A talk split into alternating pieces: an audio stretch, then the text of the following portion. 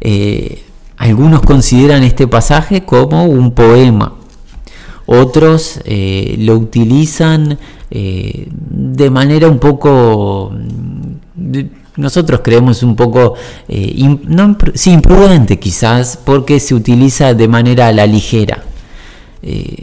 estamos hablando de el pasaje conocido tanto en el pueblo de Dios como en el mundo en general, Primera de Corintios capítulo 13.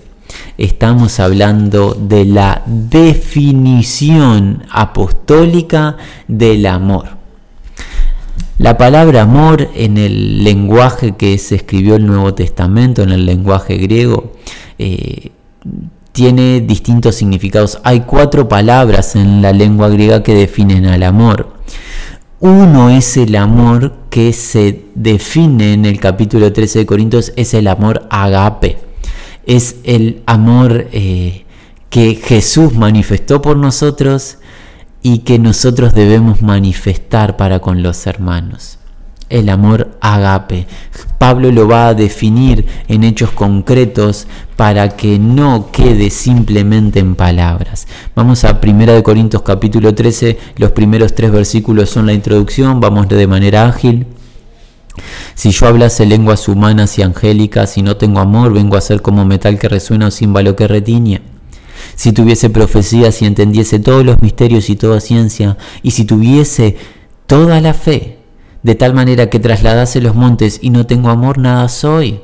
Y si repartiese todos mis bienes para dar de comer a los pobres y se entregase mi cuerpo para ser quemado y no tengo amor, de nada me sirve. Los tres versículos de introducción están insertos en en medio de dos capítulos en los cuales el apóstol Pablo está lidiando con eh, el mover y el ministrar en los dones del Espíritu Santo. Pablo muestra la supremacía y la prioridad del amor agape incluso por encima del resto de los dones. ¿Qué quiere decir? Que toda actitud espiritual, sobrenatural, queda opacada en comparación con el amor agape. Esta es la materia básica en el trato entre hermanos. Más importante que ministrar cualquier don en el Espíritu es cómo amamos a los hermanos.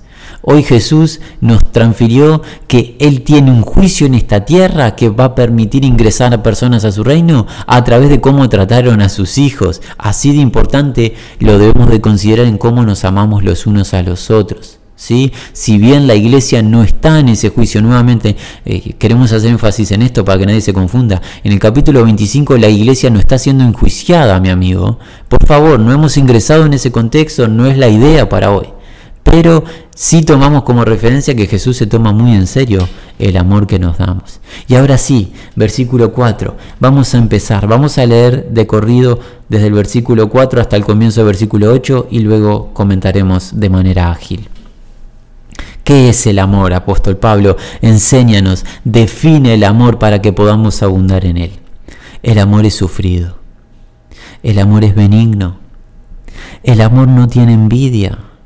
El amor no es jactancioso, el amor no se envanece, el amor no hace nada indebido, el amor agape no busca lo suyo propio, el amor agape no se irrita, el amor agape no guarda rencor, tampoco se goza de la injusticia, sino más bien se goza de la verdad.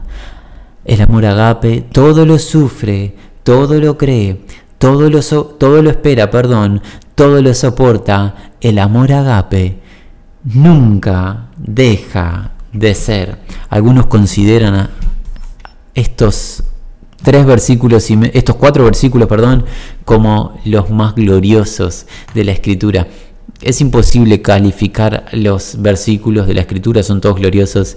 Sin dudas, eh, estos versículos que Pablo acaba de destacar son tremendamente importantes y nos encanta compartirlos y recibirlos, pero no solo para recibirlos como algo que ingresa a lo, profundo de nuestro ser y nuestras emociones, sino como para creerlo, recibirlo y obedecerlo, mi amigo.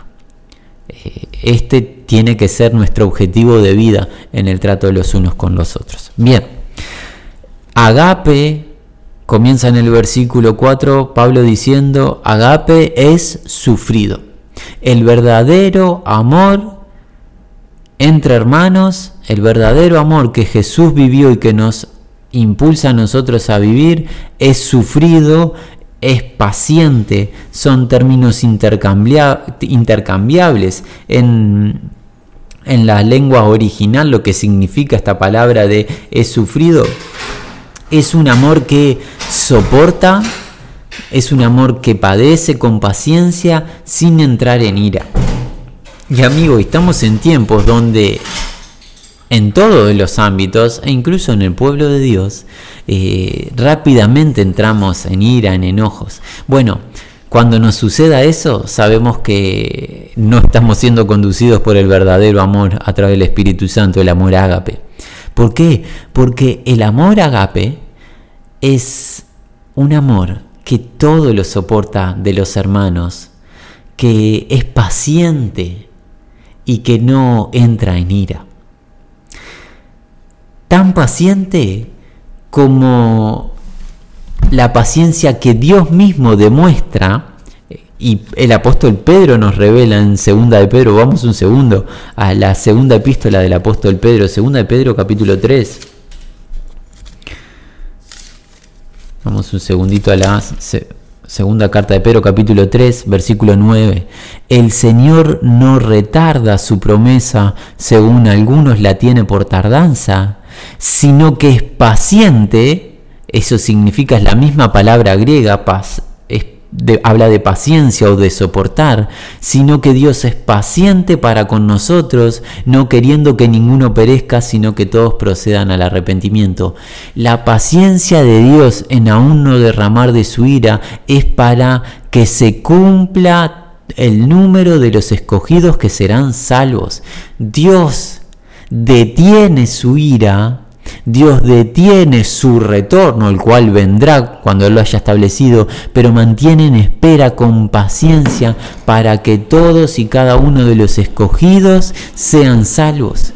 Dios manifiesta su amor genuino de manera paciente y así nosotros debemos demostrar la misma paciencia para con los hermanos. Si tuvieras paciencia con que en las luchas de los hermanos, mi amigo, ¿Por qué? Porque somos imperfectos en esta etapa de la eternidad y tenemos cargas y las debemos de sobrellevar los unos para con los otros. Hay muchas personas que en el pueblo de Dios utilizan el camino sencillo de cuando hay que soportar o tener paciencia con un hermano, lo que hacen es se van a otra institución o dejan a un lado al hermano y no padecen por él. Sabes, si Dios hiciese eso y no fuera paciente, quedaríamos excluidos muchísimo de nosotros. Quizás tú que estás oyendo que aún no te has arrepentido, si Dios hoy baja de su trono, si el Señor eh, arrebata su iglesia, tú quedarías excluido y te perderías. Gracias a Dios que Él tiene paciencia, tengamos nosotros paciencia con los hermanos, soportemos a los hermanos. El amor ágape, nos enseña Pablo, es sufrido, es paciente. ¿Qué más es el amor ágape? Es benigno. Esta acción de trato entre hermanos habla de la amabilidad, de la... Eh, sí, es, es, esa palabra que está tan relacionada, parece un término intercambiable con la bondad. La bondad quizás aplique un poco para con eh, amor hacia los prójimos que no, no, forman parte del rebaño, de la iglesia, ese trato cordial, ese trato amable, esa disposición al servicio en todo momento, esa la benignidad que demuestra el amor ágape, a diferencia de, un maltrato. El amor ágape todo lo soporta, todo lo sufre, eh, todo lo... Eh, lo espera con paciencia en la lucha de los hermanos y demuestra amabilidad demuestra ese trato cordial para con los hermanos. El amor ágape, agape es sufrido, paciente, es benigno. Ahora el apóstol nos va a detallar lo que no es agape.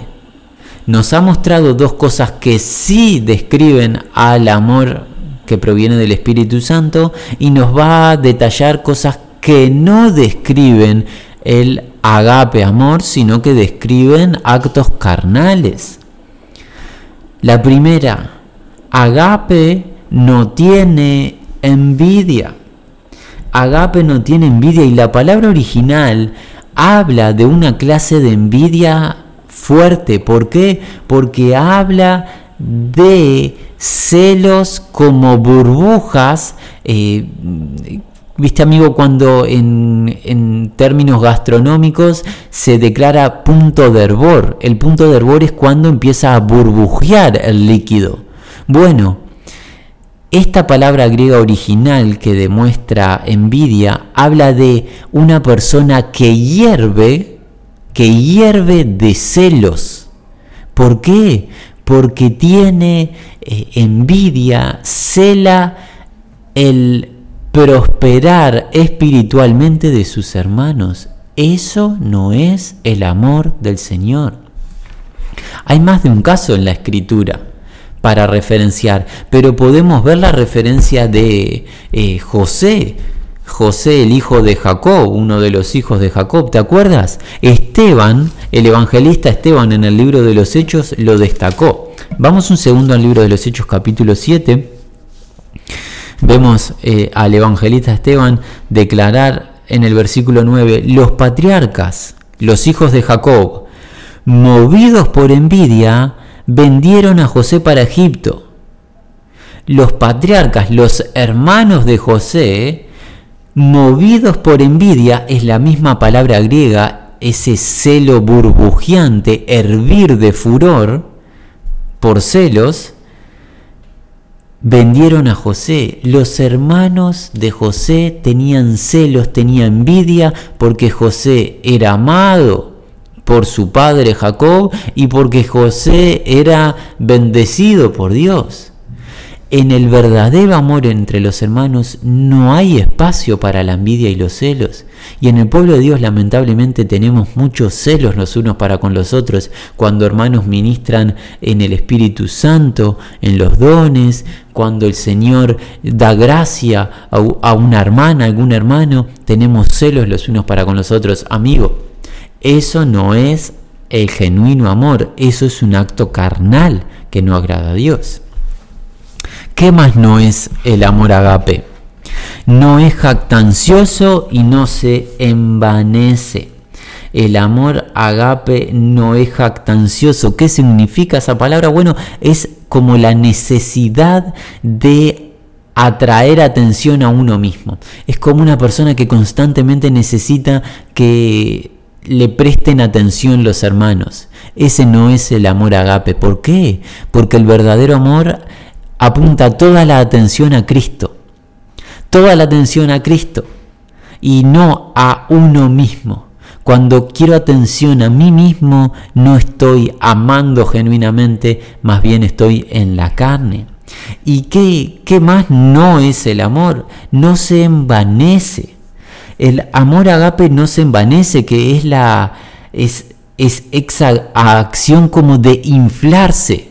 Es la acción como de inflar un globo. Bueno, es inflarse a uno mismo a través de lo que es, de lo que soy o de los logros que he eh, realizado. Eso no es verdadero amor. Aquí en Corinto, en la congregación de Corinto, Pablo tuvo que reprender, reprender a los hermanitos en un momento. Mira, eh, vamos al capítulo 4 de este mismo libro. En un momento eh, tenemos que considerar que el contexto en, Grecia, en Corinto, eh, algunos hermanos tenían, miraban con un poquito de desprecio al apóstol Pablo por su debilidad física, por su aspecto quizás no tan saludable. Pablo atravesaba algunas luchas y debilidades físicas, corporales, y, los hermanos griegos de Corinto, eh, posiblemente podemos deducir de las cartas de Pablo de que lo tenían de manera un poco despectiva y en cierta medida ellos se envanecían de su apariencia, su intelecto y menoscababan la, la autoridad apostólica. Ese es un poco el contexto. Primera de Corintios capítulo 4 Eh, vamos a partir del versículo 6, pero esto hermanos lo he presentado como ejemplo en mí, en Apolos, por amor de vosotros, para que en nosotros aprendáis a no pensar más de lo que está escrito, no sea que por causa de uno os envanezcáis unos contra otros.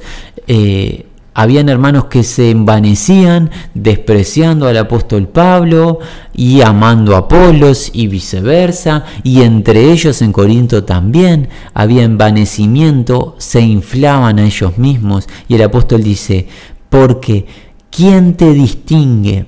¿O qué tienes que no hayas recibido de Dios? Y si lo recibiste, ¿Por qué te glorías como si no lo hubieras recibido? La expresión de Pablo es muy clara. ¿Por qué te inflas a ti mismo como si lo bueno que hay en ti proviene de ti, cuando todo lo que tienes bueno proviene de Dios que te lo ha dado y todo lo malo proviene de ti mismo? Esa es la enseñanza del apóstol. El amor agape no se infla él mismo acerca de sus logros, sino que le da siempre la gloria a Dios en todo, porque todo lo bueno que hay en nosotros es Cristo, todo lo malo que hay en nosotros somos nosotros 100%. Somos nosotros 100% cuando sale lo malo a relucir. Volvemos a 1 Corintios capítulo 13. Leemos. Versículo 4, el amor es sufrido, es benigno, el amor no tiene envidia, el amor no es jactancioso, el amor no, es, no se envanece. Vamos a leer el versículo 5. No hace nada indebido, no busca lo suyo propio, no busca lo suyo, no se irrita, no guarda rencor el amor agape no hace nada indebido, no hace nada inapropiado. Si realmente amamos a los hermanos y amamos a Dios con el amor a través del Espíritu Santo, actuamos y nos conducimos en la vida como hijos de Dios. Y no actuamos indebidamente. ¿Qué quiere decir? Es mantenemos la forma de un hijo de Dios, la conducta de un hijo de Dios a la cual hemos sido llamados. Pablo en Efesios nos llama, ahí en el capítulo 4, vamos un segundo. En Efesios, en el capítulo 4, el apóstol dice, Versículo 1. Yo pues preso en el Señor os ruego que andéis como es digno de la vocación con que fuisteis llamados. Hay un andar digno, hay un vivir digno y hay un vivir indigno, inapropiado o indebido. Cuando andamos en la carne, cuando permitimos el pecado en nuestra vida, andamos de manera indebida o indigna. Ahora, eh, amigo, esto no aplica solamente cuando nos congregamos los hermanos, ahí mantener la forma o la apariencia y en el resto de los días andamos indebidamente. No, no, no. El amor agape nos impulsa a tener la misma conducta cuando estamos con los hermanos y cuando estamos con personas que no creen en Dios. Porque si nosotros tenemos una conducta entre hermanos y otra conducta con los, las personas no creyentes, sabes que somos unos hipócritas. Y amigo, Muchas personas hay en el mundo con esa condición y sabes qué? A Jesús no le agradan los hipócritas. ¿Por qué? Porque los ha reprendido duramente y eso sucederá en su ministerio, pero llegará un poco más adelante. El amor agape no hace nada inapropiado, no hace nada indebido. ¿Qué más no detalla a agape? No busca lo suyo, no busca lo suyo propio. Eh, nuevamente, hoy hemos leído ahí Filipenses en el capítulo 2. Eh, el máximo ejemplo a imitar es Jesús. Jesús no buscó lo suyo propio. Si Jesús hubiera buscado lo suyo propio, jamás hubiera venido a la tierra, mi amigo. ¿Por qué? Porque Jesús en, el, en los cielos permanecía como Dios y es adorado todo el tiempo por las criaturas angelicales y todo el tiempo le obedecen las criaturas angelicales y le rinden tributo. Jesús vino a obedecer al Padre y por amor a nosotros se despojó de su gloria, padeció hasta la muerte y muerte de cruz. Jesús no buscó su propia voluntad. El amor agape no busca sus objetivos personales. Cuando tú estás buscando tus propios objetivos y no obedecer a Dios y agradar a los hermanos y amar a los hermanos, tú no estás viviendo en el genuino amor.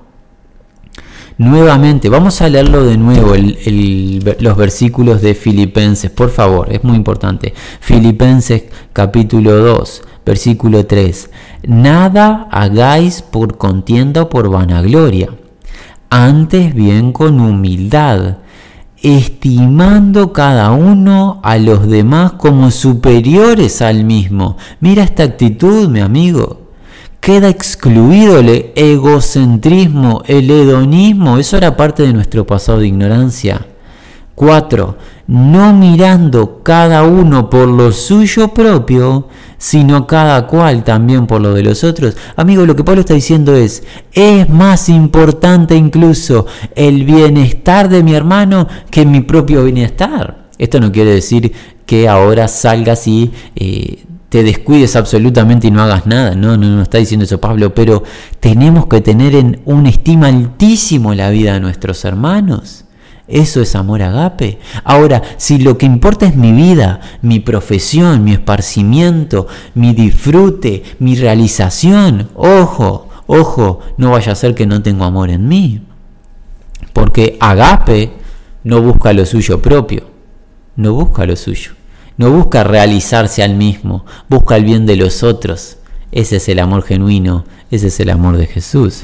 Volvemos a 1 Corinto capítulo 13.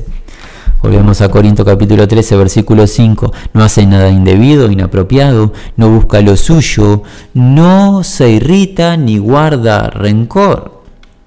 El amor agape no se enoja fácilmente, no es movido por emociones de enojo fácilmente tiene dominio propio, domina los, perdón, los impulsos.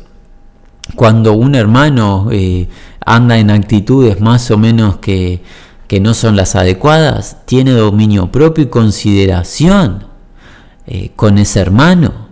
El amor agape no nos conduce a la irritabilidad, a estar enojados constantemente. Y a algo más no nos conduce el amor agape, a guardar rencor. Amigos, los seres humanos tenemos una condición natural, todos, hombres y mujeres, de que cuando nos ofenden tenemos como una, agenda o una lista de recordatorio donde es una lista mental, ¿verdad? Donde vamos anotando cada una de las ofensas recibidas. Eso se llama rencor. Guardamos el rencor porque nos duele que nos destraten y, queda en nuestra memoria, en nuestra retina. El verdadero amor en Cristo, cuando es ofendido, perdona y olvida. Olvida la ofensa recibida. ¿Sabes por qué? Porque ha recibido el perdón perfecto a través del nuevo pacto de parte de Dios que ha olvidado nuestro pecado y lo ha tirado en lo profundo del mar. Como hemos recibido tal amor y tal perdón, amamos y perdonamos. Ahora, si tu amigo guardas rencor a tus hermanos cuando te ofenden y no quieres perdonar, nuevamente te puedes preguntar si tienes amor genuino en ti. El Espíritu Santo nos impulsa a perdonar y no guardar rencor. El guardar rencor es manifestar que no estamos en amor. Eh, vamos, estamos habilitados a pasar al versículo 6, si te parece. Versículo 6. Agape no se goza de la injusticia, mas se goza de la verdad. ¿Te acuerdas que eh, en las bienaventuranzas Jesús nos enseñó que los discípulos, los integrantes del reino, lloran su pecado? El suyo y el de los eh, prójimos. Por ende, no avalan el pecado ni en sus vidas ni en las de otros, sino que angustiosamente, con gran angustia, eh, como un llanto de pérdida de un ser querido, eh, lloran eso mismo, el pecado. Y el amor agape, conectado con eso, no disfruta la injusticia, no disfruta el mal, no disfruta el pecado, ni en él ni en los hermanos, no lo avala, no lo aplaude. El verdadero amor agape no disfruta la desobediencia a Dios, no se goza en la desobediencia a Dios. Eso no es genuino amor. Por el contrario, el amor agape se goza de la verdad, disfruta de la justicia, se goza de la verdad. Nos encanta leer las palabras del apóstol Juan en su segunda epístola. Ve un segundo, amigo. En segunda de Juan leemos al apóstol que, le, que dice, segunda de Juan versículo 4, mucho me regocijé porque he hallado a alguno de tus hijos andando en la verdad conforme al mandamiento que recibimos del Padre. Ese era el gozo del apóstol Juan. El gozo del apóstol Juan y del cuadro apostólico es que los hijitos, los que renacen del Espíritu, anden en la verdad. Y si vamos un segundo a la tercera epístola de Juan, mira, da vuelta a la página, amigo. tercera de Juan, versículo 3 pues mucho me regocijé, me gocé, cuando vinieron los hermanos y dieron testimonio de tu verdad, de cómo andas en la verdad, no tengo yo mayor gozo que este. ¿Qué, Juan? Eh, vida terrenal, placeres, pecado, eh, riquezas terrenales. ¿Cuál es tu gozo, Juan? No tengo yo mayor gozo que este, el oír que mis hijos andan en la verdad. Eso que manifiesta Juan, ¿sabes qué es? Agape, amor. Amor genuino en el Espíritu Santo. El amor en el Espíritu Santo se goza en la verdad, se goza en la justicia, no se goza en la injusticia, en la maldad, en el engaño, en el error. Volvemos a Primera de Corinto, versículo 7. Agape todo lo sufre, todo lo cree, todo lo espera, todo lo soporta, nunca deja de ser. Agape todo lo sufre. Y este versículo 7 es eh, el punto máximo del perfecto amor, ¿verdad? Este es el punto máximo. Todo lo sufre. El amor agape todo lo sufre. ¿Qué significa? Bueno, significa, ah, e, esta palabra original en el griego habla de eh, como poner a resguardo, poner bajo techo. El que los padecimientos y debilidades de mis hermanos. Eh, como ya lo hemos hablado, todos los hermanos en Cristo tenemos luchas y debilidades y carencias, las cuales el Señor va alumbrando cada día, pero las manifestamos en el mover entre hermanos, torpezas básicas el amor agape no exhibe, no saca eh, y a publicar las debilidades de los hermanos, sino que las pone a resguardo. Ojo, esto no es encubrir el pecado, no, no, no. Estamos hablando de las debilidades de los hermanos mientras que están siendo alumbrados, no pecado permitido voluntariamente, no, nada que ver con eso. Estamos hablando de las debilidades del proceso de transformación aquí en esta tierra. El verdadero amor, ¿sabes qué hace? Tiene consideración en las debilidades de los hermanos y pone a resguardo bajo techo, cubre esas debilidades y no las exhibe públicamente. Eso es sufrir o soportar. Es perfecto, amor. ¿Sabes quién soporta nuestras debilidades y las pone a resguardo? Jesús, mi amigo. Jesús soporta tus debilidades y sobre todo, amigo, ¿sabes las debilidades de quién soporta? De este hermano que hoy habla, que se reconoce como el más torpe y débil y duro de corazón en la mayoría de los casos ante Dios. Así todo, el Señor soporta y es misericordioso cada día y por eso le amamos como a nada en esta vida. Agape todo lo sufre, Agape todo lo cree. Y ciertamente hemos aprendido que la palabra de un hermano es irrefutable. La palabra de un hermano en Cristo es irrefutable. La palabra de los prójimos, que no han renacido para nosotros no es irrefutable porque sabemos que las personas que no han sido alumbradas aún son hijas de un padre de mentira y su lengua es la mentira. Eh, la verdad que no creemos todo lo que nos dicen los prójimos. Pero un hermano en Cristo, para nosotros basta con sí, sí, no, no, como Jesús nos enseñará en el Sermón del Monte. No hace falta repreguntar.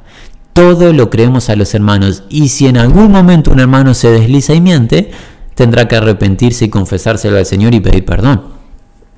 Pero entre hermanos creemos la palabra de los hermanos porque Dios está levantando un pueblo que se hable verdad, cada uno con su hermano.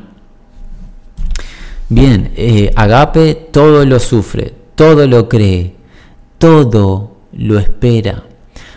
El verdadero amor todo lo espera en la transformación del Señor en los hermanos, en el padecimiento. Y hoy eh, nos vamos a tomar el atrevimiento de mm, eh, ver un aspecto distinto.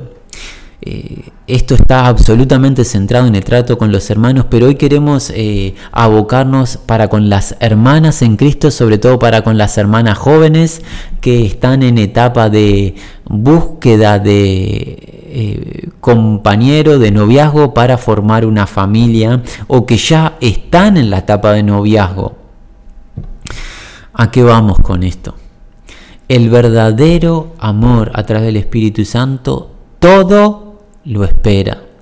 Hermanas amadas en Cristo, tenemos que confesar y este hermano eh, como varón eh, toma la palabra por el resto de los varones, tenemos que declararnos nosotros los varones que tenemos una condición natural de en el área de la espera en cuanto a eh, la pareja somos impacientes.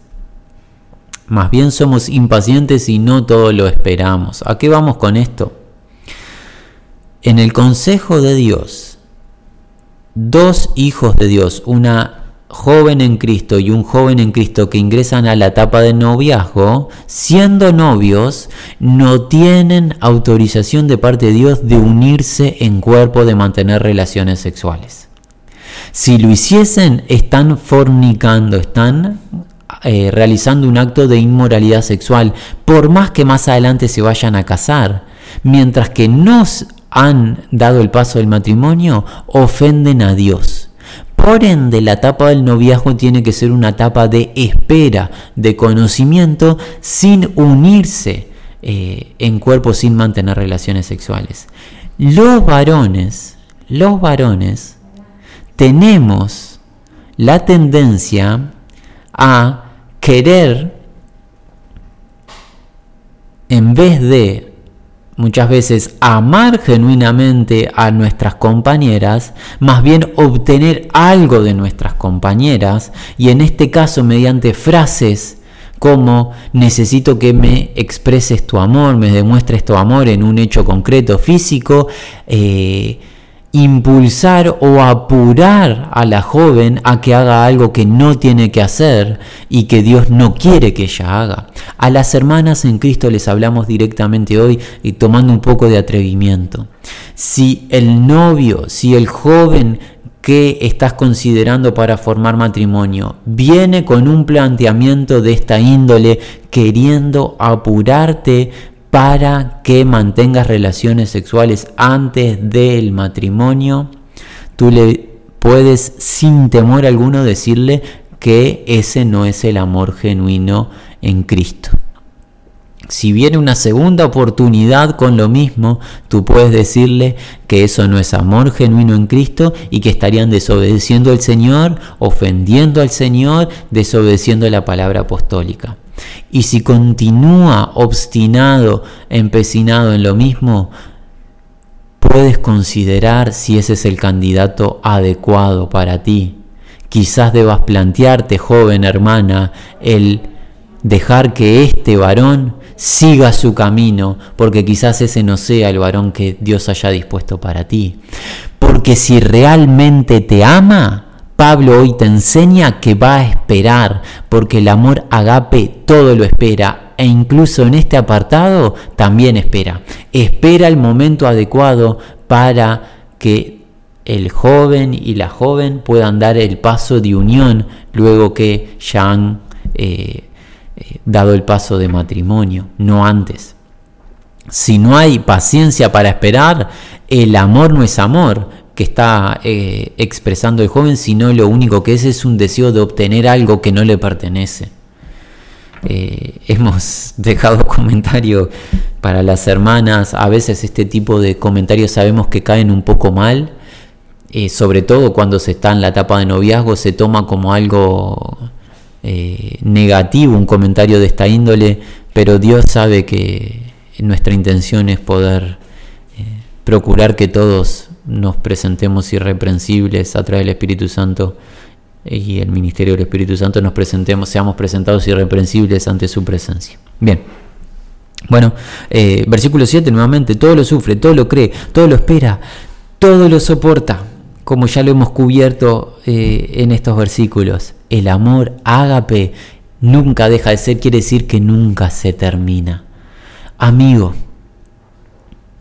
¿sabes qué hemos cubierto en estos versículos? ¿Sabes qué nos ha enseñado Pablo? Nos ha enseñado ni más ni menos que el andar, el mover y el vivir de Jesucristo.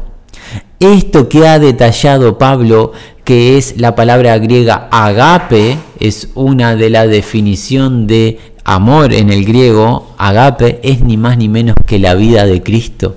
Todo esto que hemos leído es lo que Cristo hace por ti y hace por nosotros, porque Cristo nos ama con amor perfecto y este es el amor con que debemos amar a los hermanos. ¿Te acuerdas cómo arrancamos el encuentro? Tenemos que amarnos los unos a los otros, es mandamiento. Y la pregunta era, ¿Cómo amo a un hermano? ¿Simplemente con palabras? ¿Le doy un abrazo? Bueno, hoy hemos aprendido qué clase de amor es el amor real a través del Espíritu Santo. Y es nuestra súplica al Padre que tú lo puedas llevar a la práctica y que nosotros también podamos llevarlo a la práctica.